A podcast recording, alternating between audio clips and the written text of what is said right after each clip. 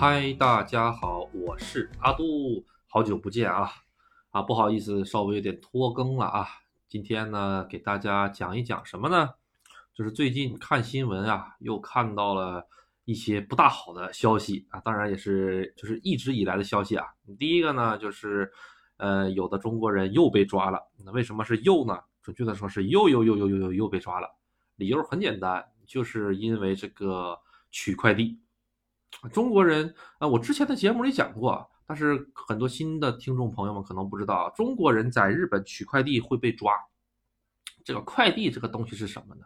呃，实际上呢，为什么取快递会被抓呢？这个东西很简单，就是别人盗刷信用卡了之后买了个东西，买完了东西之后呢，这个东西需要邮到别人家，就是这个赃物需要邮到邮到人家里，然后呢，很多人就不知道，然后有些不法分子就在网上说，哎。谁帮我取个快递呀，或者什么玩意儿的，或者是呢，坑这些周围的亲戚朋友，尤其是咱们的留学生群体啊，一定要注意。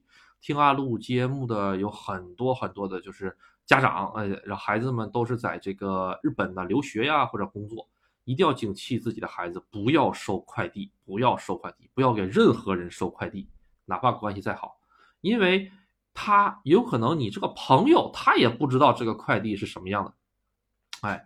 然后呢，这个快递是怎么个流程呢？就是你呢，在网上看那个兼职，就是同城华人群是呃，基本上百分之九九十五以上各种那个呃坑人或者是各种各样不好的地方的来源地吧，啊，然后里面发布一条广告说，哎，这个取快递兼职啊，一个人呢给多少钱？给多少钱？给多少钱？哎，然后呢，因为这个找各种各样的理由来骗你嘛，比如说是为了避税。呃，或者是为了买东西，比如说有的网站一个人就是一个住址只能买两个、三个，他就是用这种理由来骗你，然后你降低这个警戒心，然后呢让你收，然后呢给你多少钱？给你个一千日元、一千两百日元，还有三千日元、两千日元，什么价位都有。其实日本警察早就知道这个快递是什么呢？是那个赃物，但是他不他但是呢他不抓，你知道吗？他不抓寄快递的这个人。寄快递这人不，这个人真不好抓，因为提供的地址可能是假的。哎，就是你在咱们中国也一样嘛，你不写写快递的时候，写寄东西的时候需要写个寄的地址和一个收的地址吧？寄的地址可以写假的，然后呢，电话号码什么都可以是假的。而且在日本寄东西不用查身份证了，不像咱们中国这边还需要出示身份证啊，核对一下实名认证，不用的。所以吧，就面临一个什么问题呢？找不着寄的这个人，只能找到收的这个人。所以呢？警方呢就守株待兔，放一条大网下去，就把这个当鱼钩放下去了。然后呢，看看是谁收，当场他就跟在这个快递员后面，快递员一塞，哎，冰崩，你一出来一签字，啪就把你戴手铐的带走了。哎，这叫做什么呢？抓现行犯。日本特别喜欢抓现行犯，闯红灯都是抓现行犯，很少很少很少有路口摄像头，哎，给你那个拍个闯红灯，跟中国一样。嗯，所以阿杜在日本开车的时候，经常看见有一些愣头青闯红灯。日本人谁说日本人不闯红灯呢？也有的啊，啪闯过去了。我就说勇士，这真是勇士。后来阿杜了解到啊，只要不被警察当场抓到，都没有什么太大问题。因为日本，尤其在我们乡下吧，有的路口哈，这个红灯又长，然后大半夜晚上九点钟、十点钟就没有人了啊，所以有的时候会碰到这样的情况就出现。好，然后呢？除了这个以外呢，中国人因为这个盗刷，呃，不是盗刷，就是收这种违法快递被收了之外呢，还有什么事儿呢？还有一个就是这个卖大闸蟹被抓的这个事儿啊，因为大闸蟹不是日本不让搞了吗？啊，不让搞了之后，这个被抓的这个事儿确实也是顶风作案吧？因为这个日本这个大闸蟹早就不让卖了，但是阿杜以前确实在日本吃过大闸蟹。咱们这个互利互信的这个华人圈，这个微微信圈里面 卖的这个中国的微信圈，真的是一个特别强大的东西啊，什么都有的卖。当然了，里面的骗子也很多，大家一定要小心、小心再小心啊！啊，这个在日的华人留学生们一定要注意注意，尽量呢，呃，不要在这个朋友圈里啊找一些兼职相关的工作啊，还是不是太正规的啊。然后呢，呃，最近还有一个事儿，就是阿杜比较在意的，这个有的朋友吧，在这个群里面问，这个能不能讲一讲这个就是比较嗯，怎么说呢？男性朋友们都比较感兴趣的一些东西。这个东西嘛，我感觉是人之常情嘛。啊，那之前阿杜呢讲过很多期的什么爱情酒店呐，各种各样。因为阿杜本来工作那个地方就是个爱情酒店，后来改造的，哎，各种各样的。有一些细节的地方，如果没讲到的，阿杜再补充一下吧。就是我记得我刚刚入酒店的时候，我们社长带着我去了他其他的几家酒店。我们社长一共十五家酒店，十六家酒店，啊，他除了我们酒店之外，全部都是。大家比较感兴趣的那种情趣酒店，也就是爱情旅馆，那是真真正正的爱情旅馆。阿杜真是长见识了，真是长眼了，真的，每个屋都带一个小灯泡，哎，外面一个小灯泡，里面有小灯泡，什么意思呢？就是这个小灯泡一亮灯，就知道什么了，这里面有人啊。因为爱情旅馆的这个公就是顾客，他进去的时候是不通过前台的，他是从直接进了大门之后。哎，看见哪个房间，就是你进门之前都有一个那个固定的一个展览板，那个展览板就是写的几丁几室，几丁几室，什么样主题，什么样主题的。你找到了这个房间之后啊，比如说我想进二零二房间，哎，好，那我就把车开到二零二房间的这个停车位上，它停车位后面直接就是一个屋子啊，二零二房间。然后你进去之后，啪一进去门，啪，这个门自动上锁，打不开，除非什么时候打开呢？你付完钱了之后，它就自动自动打开了。有这种感觉，然后呢，呃，这个清扫的工作人员呢，主要就是看，嗯，这个就是员工通道这一侧有有有有有小灯泡嘛，看小灯泡亮不亮？哎，灯泡一亮，就就知道了。哦，这个里面有人。阿杜当时真的是很震惊，从来没接触过这个东西。我们社长当时跟我说：“你看，哎，这个样是这个样子。”带我还看了一下子，然后把我带到了几个比较有特色的房间，一个是电车主题的房间。一进去就跟坐电车一样，哎，也有那个杆儿，哎，也也有那个电车杆儿啊，哎，也有那个电车的椅子，但是吧，这个图画包括那个站就各种画的那个东西，稍微就有一些成年人的感觉了啊，这个阿杜就不方便细讲了。除了这个房间之外呢，还有一些各种各样的主题，哎，这个主题啊，那个主题啊，什么笼子呀，什么玩意儿都有。啊，如果有未成年的那个 听众的话呢，呃，不知道是什么也很正常，呃，你就把这一段跳过，就不要听了啊，因为尺度的关系，咱们就不多讲了。哎，然后阿杜就很感兴趣，很感兴趣。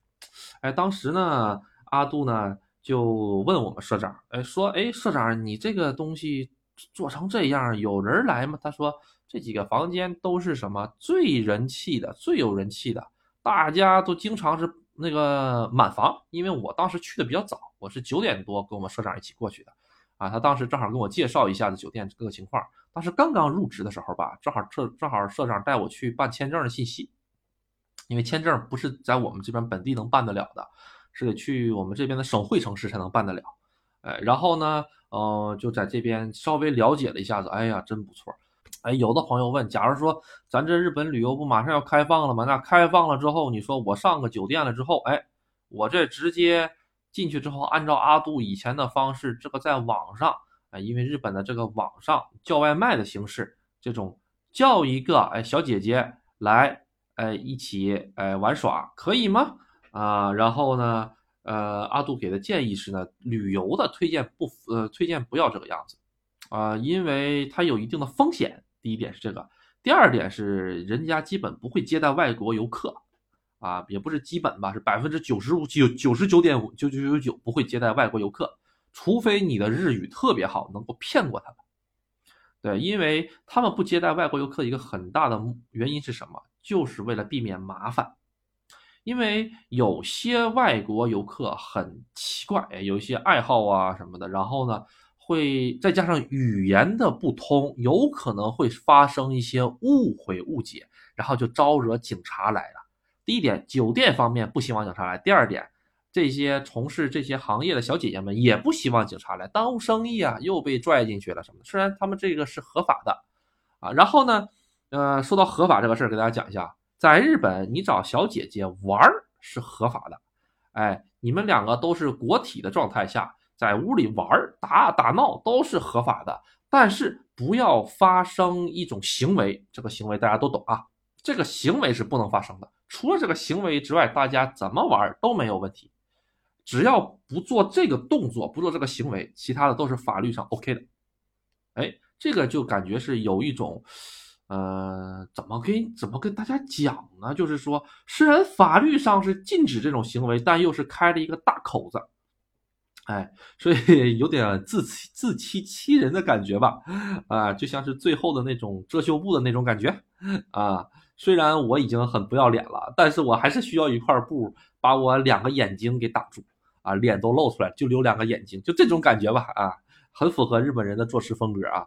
呃，然后吧，就是因为这个原因，所以呢，有很多不会日语的朋友沟通不明白，沟通不明白就会觉得，哎，我钱都付了，为什么不行呢？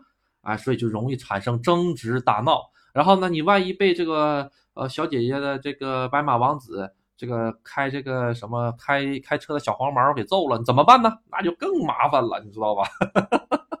哎，再加上语言不通，所以阿杜不推荐。但是，呃，你要是就是想怎么办呢？阿杜推荐你去店里。为什么说去去店里呢？阿杜之前去日本的时候，第一次去日本的时候是跟公司的同事。哎，当时哈大半夜的，有两个同事就叫我了。哎，阿杜阿杜阿杜，咱们出去。喝点酒啊，吃吃喝喝啊，好不容易来日本趟，吃吃喝喝玩玩去。当时我还不知道，我就以为啊，他们真的是想出去玩一玩，吃吃喝喝。因为什么呢？他们不会日语，他们就普通的咱们这个中国工厂里面的一些那个就是职工，哎，然后呢，他不会日语，然后呢，他们自己出去心里没有没有谱，毕竟话也不会说，万一迷路了回都回不来，手机也没信号，是吧？毕竟是旅游啊，手机没有信号，就带个那个移动 WiFi。然后呢，就拽着我去，我说行，那咱就去吧，啊，然后到了那边之后呢，哎，我会发现他们几个可能是之前就做过功课，知道我们这住的附近大概有什么样的什么样的什么东西，哎，然后呢就说，哎呀，然后呢就把我骗出来之后就说，阿杜，咱上那边去玩玩吧，好不好？其实阿杜是比较抗拒的啊，阿杜是比较抗拒的，因为我那个时候我是有女朋友的。啊，然后我就想啊，这个样子不大好吧？因为我这个人吧，有一种什么感觉呢？就是即使别人不知道，但做了这个事儿，还是心里会很内很内疚。呃，就是属于是有有那么一种藏不住秘密的人吧。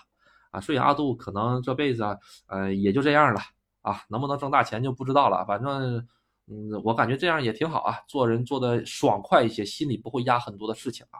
我就觉得我这么做的话不好，我这么做的话，我真的是心里我会昧着良心过一辈子，我心里难受，就就是有一种背叛的人感觉嘛，我就没进去。然后呢，到了那个他们把我带到门口了之后，就把我，因为我我当时我也不知道那是哪，就把我说走走走，咱们去吃串儿。然后就到了那个门口之后，他们就不走了。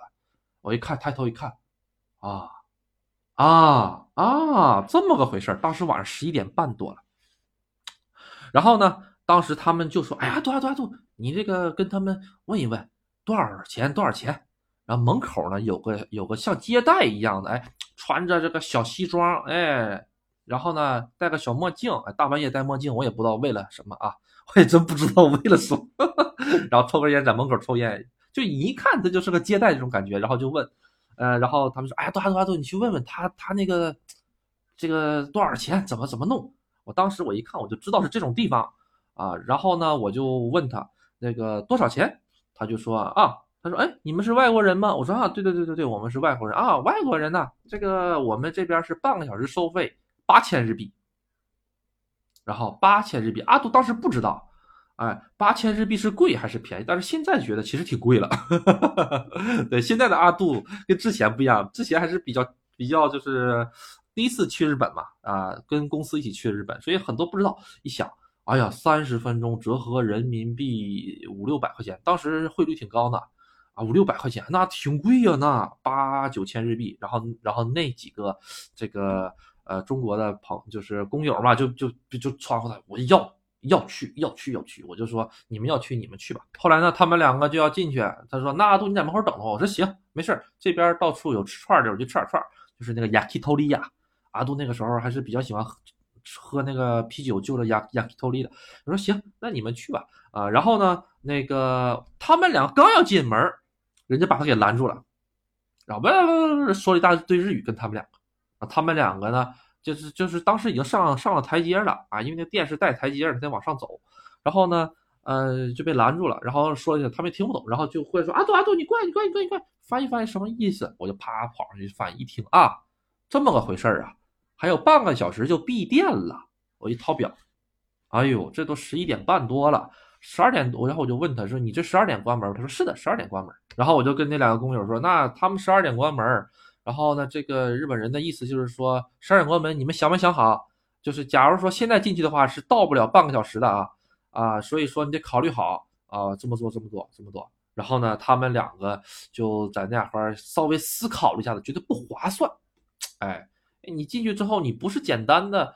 你一下子就完事儿啊？你是不是还得洗洗涮涮啊？所以他们出不来了。呃，一想算了，那花那么多钱是吧？当时的工资也不是很高啊。当时阿杜刚工作的那个时候是大概也就三四千块钱工资。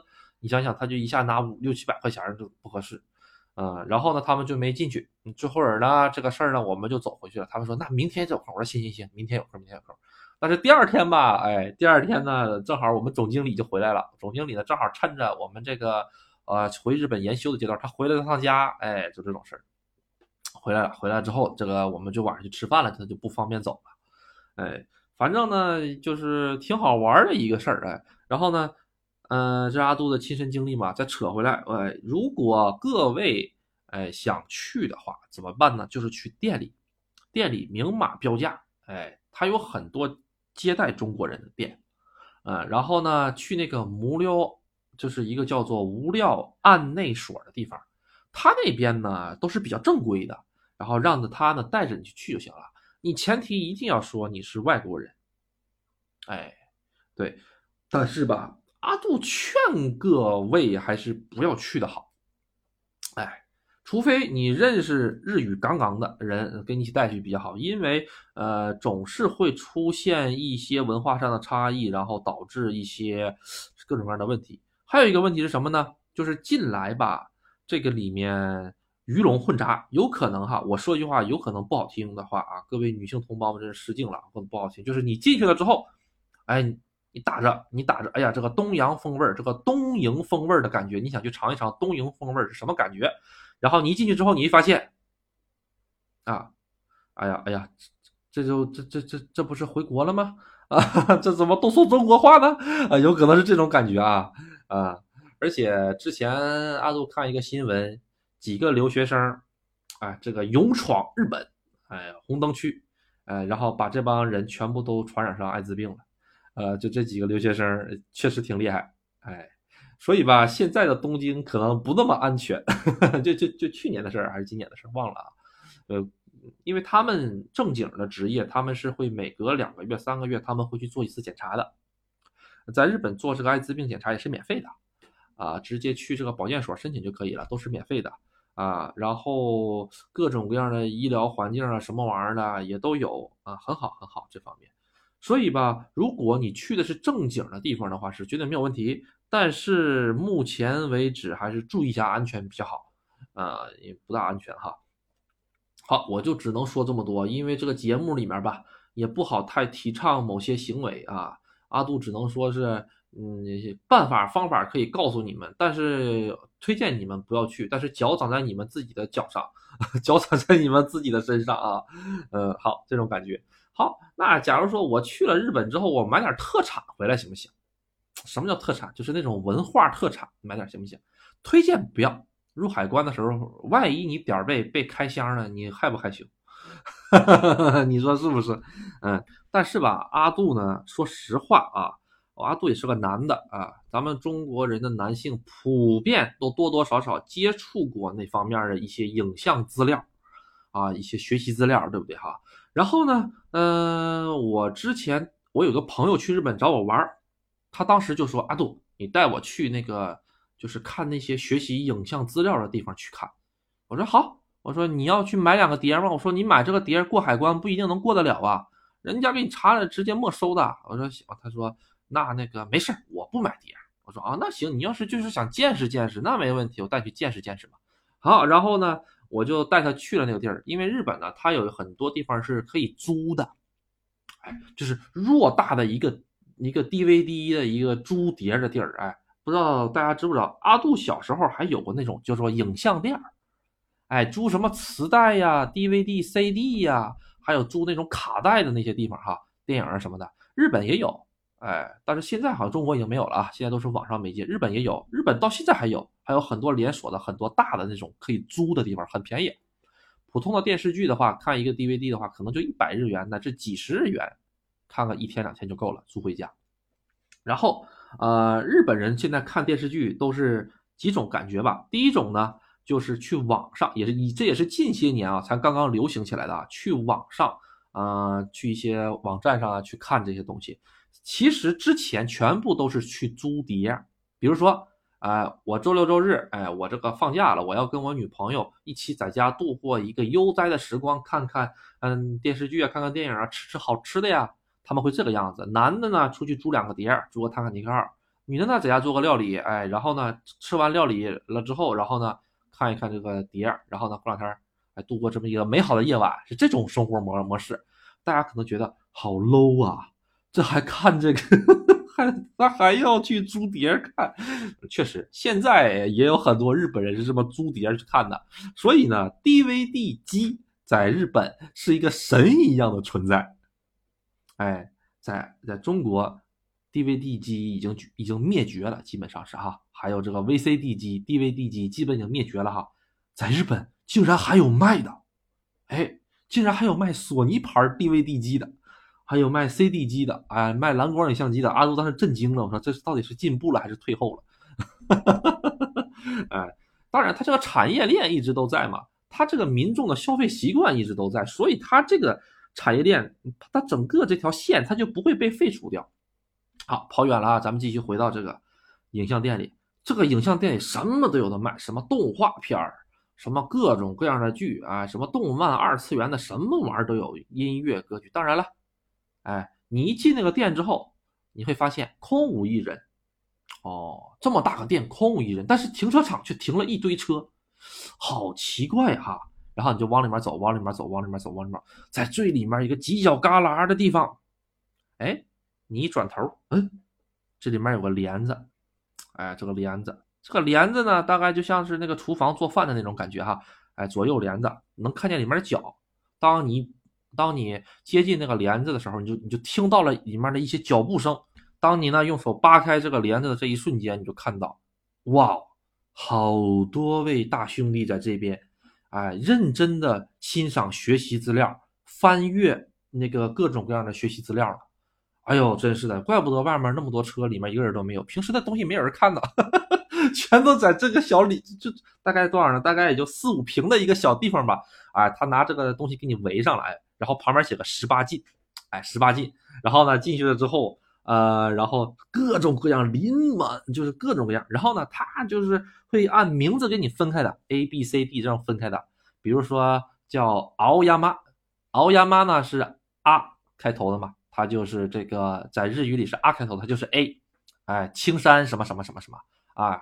小泽的话就是什么什么什么什么什么什么，都在这上面都写的很清楚。各位老师的这个学习资料都排的整整齐齐，你上面看就行了。只有封面就全正版的哈，可以借。这个借的话也不贵，大概三天的话呢，也就是两三百日元，一丁点都不贵，比买便宜多了。买的话这一个五六千七八千的，是吧？然后很多呢都有人气作品，比如说特别人气的作品，就放在这一个中间的架子上，本月新品或者人气商品，啪全摆在这儿。然后呢，每一个 DVD 底下都有个小号码，这个就是各位学习资料收藏爱好者的番号。哎，我这么一说，可能有很多人就知道番号是什么东西了。在中国的某些网站上，通过这个番号就可以找到他的作品。所以我那个朋友去了之后，第一件事你知道干什么吗？先翻找学习资料，记住他的番号。啊，比如说他想看看这个，他一看后面番号，他就拿手机擦擦擦擦擦擦，把番号记下来了，记了一大堆番号。我说你记这玩意儿干什么？他说啊，回去在网上方便查找学习资料。哦，我突然间觉得，哦，还有这种方式啊！因为都是日文呐，什么什么什么什么小妹妹去采蘑菇啊，或者是大灰狼跟小白兔啊，都是这种名字。你这名字都是日语的，也也听不懂啊，在网上也也不知道该怎么找。但是番号是共通的，也就是号码，比如说三四五六七八九十那种感觉，他们记番号啊。阿杜这期的节目比较隐晦啊，听得懂的同学就都听得懂，听不懂的同学呢就不要在评论区上回答。听不懂的同学的话呢，你可能再过一阵儿你就能听得懂了，或者进阿杜的群里，阿杜的群里这样的话挺危险哈。容易被封。好，呃，中间插广告啊，学日语找阿杜啊，阿杜主要是教口语的啊，等级考试、高考日语什么都可以。好，如果有兴趣的话呢，可以呃添加我的微信 uc 零二零五啊，是小写的 u c u c 浏览器的 u c 零二零五啊，谢谢大家的支持。哎，群里也有各种各样的朋友，绝对能找到你志同道合的朋友啊。好，咱们接着扯回来，扯到这个影像店。这个影像店呢，他还是挺替这个各位怎么说呢着想的。当你这个东西都是拿个筐子进去的，哎，我就理解不了。你说咱去超市买东西，你拿个筐子哈，我能理解。你去影像店，你拿个筐子干什么？理解不了。但日本人还真拿个筐子去，哎，里面装装好多呢。我就想，这个哥们儿身体能扛得住吗？看那么多一晚上。哎呦，我笑死我了！当时真的是，我说真是不行了，我操，拿了以后落着，他他他晚上他受得了吗？就这种感觉哈，怪不得身体这么虚呢哈。啊，好，然后呢，你把这些东西拿好了之后，拿到前面前台那里，然后前台那里呢会哔哔哔哔哔给你扫码，扫完码之后呢，然后就给你放到一个黑色的小塑料袋里。他们这个影像店全部是会员制。也就是说，我如果想在这里面租任何一个影碟，哪怕是儿童动画片的话，也需要加个会员，因为这个东西是借给你的吧，对不对？你也不用付押金。日本其实是个诚信社会，这一点我觉得蛮好的啊。嗯，然后嘛，你退的时候怎么退呢？比如说这家店，哎呀，就早上十点钟到晚上八点钟开门，我这下了班他都关门了，怎么退呀？很简单，哎，你你这个东西，那个买的时候它有个袋子。这有个小号码啊，那个小号码跟你这个一起看的这个影碟，到时候他们在这个建筑物外面，这个房子、这个店外面，它会有一个像那种垃圾桶一样的东西，只能进不能出的，像垃圾桶一样的东西，那个就是回收桶。你把这个东西号码啪丢到里面就可以了，哎，然后呢，第二天就有做就会专门的人从那个桶里回收出来之后，然后帮你在电脑上做销档，就这么一个事儿。我觉得这个还是挺好的哈。但是这个产业在中国完全没有市场，因为咱们中国连 DVD 机现在都找不到了。哈哈哈哎，好，哎，你说日本的话，这些学习资料在网上能不能买得到呢？能，能买得到，但是大多数还是用这种 CD 哦，不是用这种 DVD 光盘的这种载体来卖的，很少很少有这种电子的版本。哎，因为他们讲究一个版权嘛。它这个版权这个东西啊，如果是电子化的话，他们其实不大好控制。但是呢，他们如果是用作这个实体的话，他们就可以对这个每个实体进行定价嘛。毕竟实物的话还是比较方便一些收税的嘛。而且日本它在这方面比较怎么说呢？脑子吧比较怎么说呢？顽固一些，还是比较喜欢实体的，就像他们喜欢用现金一个道理。好，这个话题呢先讲到这儿。关于学习资料的问题呢，如果有兴趣可以加阿杜的群啊。记住备注学习资料啊！当然，我这里没有任何学习资料啊，大家就是探讨探讨日语的学习资料啊。好，开玩笑，开玩笑啊，大家不要当真。好，然后呢，现在咱们换一个话题啊。刚刚呢，看到群里面呢有一位家长，哎，他希望他自己的孩子呢今后去日本呢这个读书学习，然后呢工作，长一长这个资历。说实话，现在这个社会太卷了。涨资历对每个人来说都很重要啊。然后呢，如果可以的话，啊，最好是出去闯一闯，开阔一下眼界，因为真的是不一样。阿杜之前呢也对日本有一些片面的想法，但是去了日本之后呢，更加片面了啊。好，然后讲讲这位呃群友的这个问题，就是他的孩子不会喝酒，或者说不能喝酒，那以后进入日本职职场该怎么办？因为日本职场的这个喝酒文化确实是挺厉害的哈，阿杜给大家一个简单的一个概括吧，就是什么呢？你可以不会喝酒，但是呢，你得会陪酒，哎，这个是两个意思啊，就是你会不会喝呢？这个东西取决于你个人的量，确实是，但是你会不会陪就是另一个事情了。你陪酒的这个事情呢，并不是说咱们理解上的那种陪酒啊，咱们都是男性啊，现在说的是男性。假如说阿杜。啊，我不大会喝，这现实生活中阿杜也不大会喝酒啊。阿杜对所有的粮食酒，比如说白酒、啤酒之类的，哎，这些酒呢，全部都是粮食酿造的嘛。阿杜确实是有点喝不惯，啤酒可以喝，但是喝完了之后呢，就是醒酒的时间比较长。但是阿杜喝一些果酒就没问题，比如说葡萄酒啊，啊，红葡萄酒、白葡萄酒，还有那个叫做什么玩意儿来着？那个梅子酒，喝这些东西，哎呀，一下子喝多少都没有问题。尤其是红酒，我一个人干一瓶了之后，稍就稍微有一点晕，但是没有什么太大的反应啊。然后醒酒醒的特别快，这个可能就是每个人身体不一样，身体携带的一些基因不一样所导致的吧哈。然后如果这个孩子哎刚刚入职场的话，不喝酒行不行？其实是可以的。因为阿杜 阿杜在这个公司待那么长时间，也没有人约我出去喝酒。原因很简单，你知道是什么吗？就是因为我们那个公司的性质是一个人一个坑，啊，就是我下班了之后必须得有人顶上我的坑，哎，喝不了酒就就这么简单哎。但是呢，我经常社长跟我们一起喝酒，这个时候吧，啊，日本就有一个挺好的文化是什么呢？就是大家能喝多少。就喝多少，这个特别好，而且是自己带酒喝。当然了，这个是仅限于这个呃朋友之间啊。阿杜之前给大家讲过，我有一个日本朋友特别能喝酒，然后没事儿我就找他去喝酒，是不是？然后有一次去他们家喝酒，还得自己带酒去喝啊。这个事情你想到了吧？就是打电话说，哎，阿杜啊，你来我们家喝酒啊？啊，我说行，去去去去。阿杜当时主要是为了练口语嘛。他说啊，我们这叫了好几个朋友，全日本人，就在场的全日本人，就我阿杜一个一个中国人，我就是为了去练口语用的。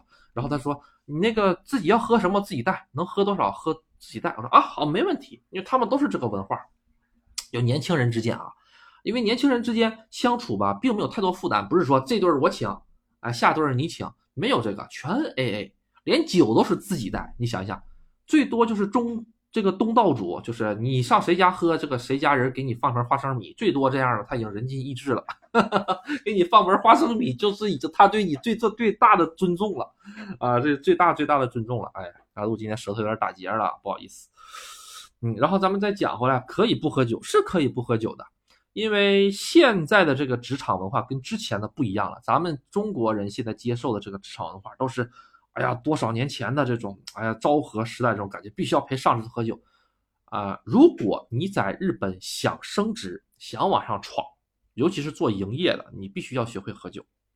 但是，你可以呢帮人家做酒，自己却不怎么喝。日本它是一个自饮自酌的一个国家，就比如说是，哎，我要自己喝酒的话，或者是我跟我朋友一起喝酒的话，我俩很少互相倒。我不会给他倒，他也不会给我倒，我们两个自己倒自己的。除非什么情况下呢？你跟你的领导在一起的时候，才会你给领导倒酒，就这种感觉。然后给领导倒完了酒之后啊，然后可以给领导做个酒啊。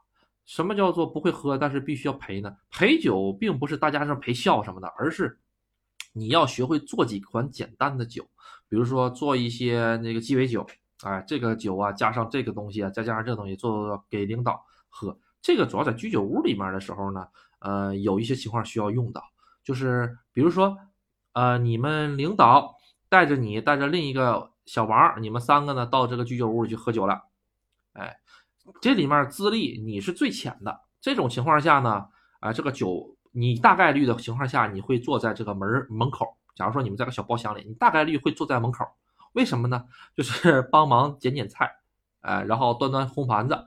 上上酒，摆一摆酒，就干这种事儿的，哎，然后呢，这个酒呢，比如说社长喜欢喝这个芋芋头烧，哎，用那个芋头酿的酒，二十多度啊，芋头烧，那个芋头烧不是直接喝的，那个芋头烧必须要兑这个水，或者是兑完水了之后，或者是凉的喝，接着加冰块，或者是热的喝，哎，或者是加那个苏打也可以，但是加苏打不好喝，芋烧哈，必须要兑水喝，这个叫米兹瓦利，哎。这个或者是叫 loku，就是加冰块儿。那 loku 的很少，米兹瓦利的比较多，就是加水的。加水的时候，这个动作谁来做？这个动作就是靠门口这人来来做。比如说阿杜，阿杜就坐门口哈，我呢就旁边有个冰桶。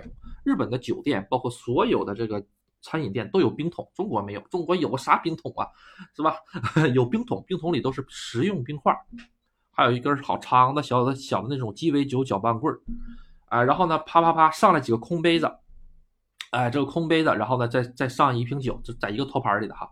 阿杜呢，先拿起这个空杯子，拿这个夹子，啪啪啪夹四块冰，哎，然后呢，问那个社长，哎，社长，咱是喝浓点的，还是喝这个那个什么淡点的？说啊，正常就行啊，那你就一半水，哎，一半这个东西，或者是少放点这个酒，多放点水，就这样的，完事儿了。哎，先加冰块，然后加点酒，然后拿这个。呃，水他还会给你一壶水，拿壶水倒在里面，就是凉水的啊，倒在里面，然后搅和搅和搅和搅和，然后给车长递过去就可以了。然后呢，手里呢，你自己虽然不会喝酒，但是你也稍微喝点啤酒吧，你就一瓶啤酒就够了，你就一瓶啤酒能从开场喝到闭场就可以了。那你忙什么呢？你就忙着给社长做酒就可以了啊，就就这种感觉，你把马把社社长马屁拍好了就可以了啊，这种感觉。阿杜呢？之前跟我们社长一起喝酒的时候呢，呃，一直是我们店长在那拍马屁，一直是在我们店长在那边做这个东西，做这个东西。因为阿杜不懂，阿杜真不懂，好多事情也是阿杜经过了之后才懂的啊。原来还有这么回事儿，这么回事，这么回事儿。然后每一次，这个我们店长其实啊，他这个人，我在另一个节目说过，他是不是有点像精神上有有有有有一点不大正常，不大稳定？但是他这个人，说实话。特别的善良，善良这两个字儿真的是用于他特别好。他知道我是一个外国人，这种文化都不懂，所以每次一进就是我们社长说：“哎，阿杜阿杜，哎，还有店长来来来，咱们上屋里喝酒。”我们店长每个星期都得来，哦，不是，我们社长每个星期都得来酒店住一晚上嘛，跟他的小妾们啊，然后呢都得在房间里先喝酒。这种情况的时候呢，就是喝二边酒，一边酒在外面已经喝完了啊，吃烤肉吧，喝的不行了，回来之后再喝二边二边酒，就喝两遍的。这种时候，我们店长会马上的就就坐到我们这个社长这个对面，就开始给他调酒。哎，啥也不说，自己就喝一小瓶啤酒。他他不怎么喝，他一直在那调酒，一直调酒。就那个玩意儿哈，就是用水稀释完了之后，那个味儿啊特别淡，就跟喝那消毒酒精没有什么区别。呃，这感情跟阿杜喝过消毒酒酒精似的，不是不是，就跟消毒酒精似的，就是那个消毒酒精喷出来之后就那个味儿，就那么淡，特别淡啊。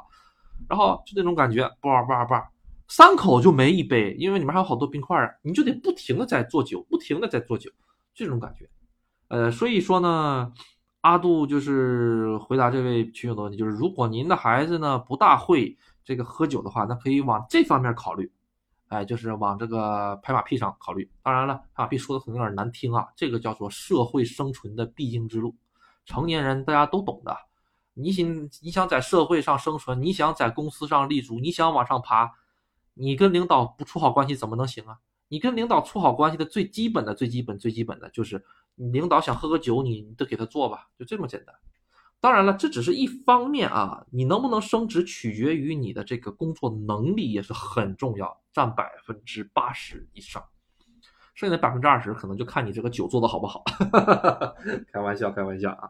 好，然后阿杜的这个酒呢，做过一次真垃圾，我真的是做不下去。呃，这个酒的话真的是做不下去。后来吧。做的时间长了，慢慢慢慢也就好了。后来阿杜自己在家喝的时候，我也得加冰块、加苏打水，自己就做做做，就习惯了，就日就习惯了日本人的这个喝法了。不像咱们中国似的，都是什么都不做，什么什么什么水啊、什么冰啊都不加。日阿杜比较喜欢喝的就是梅子酒，二十多度的梅子酒，放到一个碗，放到一个杯子里面，高杯子大概五百毫升左右的大杯子玻璃杯里面加冰块。梅子酒大概倒个一百毫升左右，剩下的全部是加那个苏打水。二十度的梅子酒一下子就被稀释到了只有四五度，啊，喝起来啊还挺舒服的，就这种感觉。最后呢，阿杜再说一下，就是并不是所有的日本企业都有喝酒文化，有很多现在新的日本企业啊，就是大手企业里面，呃，你可以不去参加他们的酒会，而且现在的酒会啊，不像以前那样子往死了喝，不是的，不是的。你去了之后，你就说我不会喝酒，我就喝一点点，没问题，没有问题的，没有人管你的，你就是在那俩块儿呢，站着就可以了，给大家一种什么感觉呢？就是说你这个人很合群，有这种感觉就可以了，不像咱们现在印象中往死了喝，全场我最能喝啊，啪我先干了，啪，日本人看见这样都得吓坏了，老哥你干啥呢？是吧？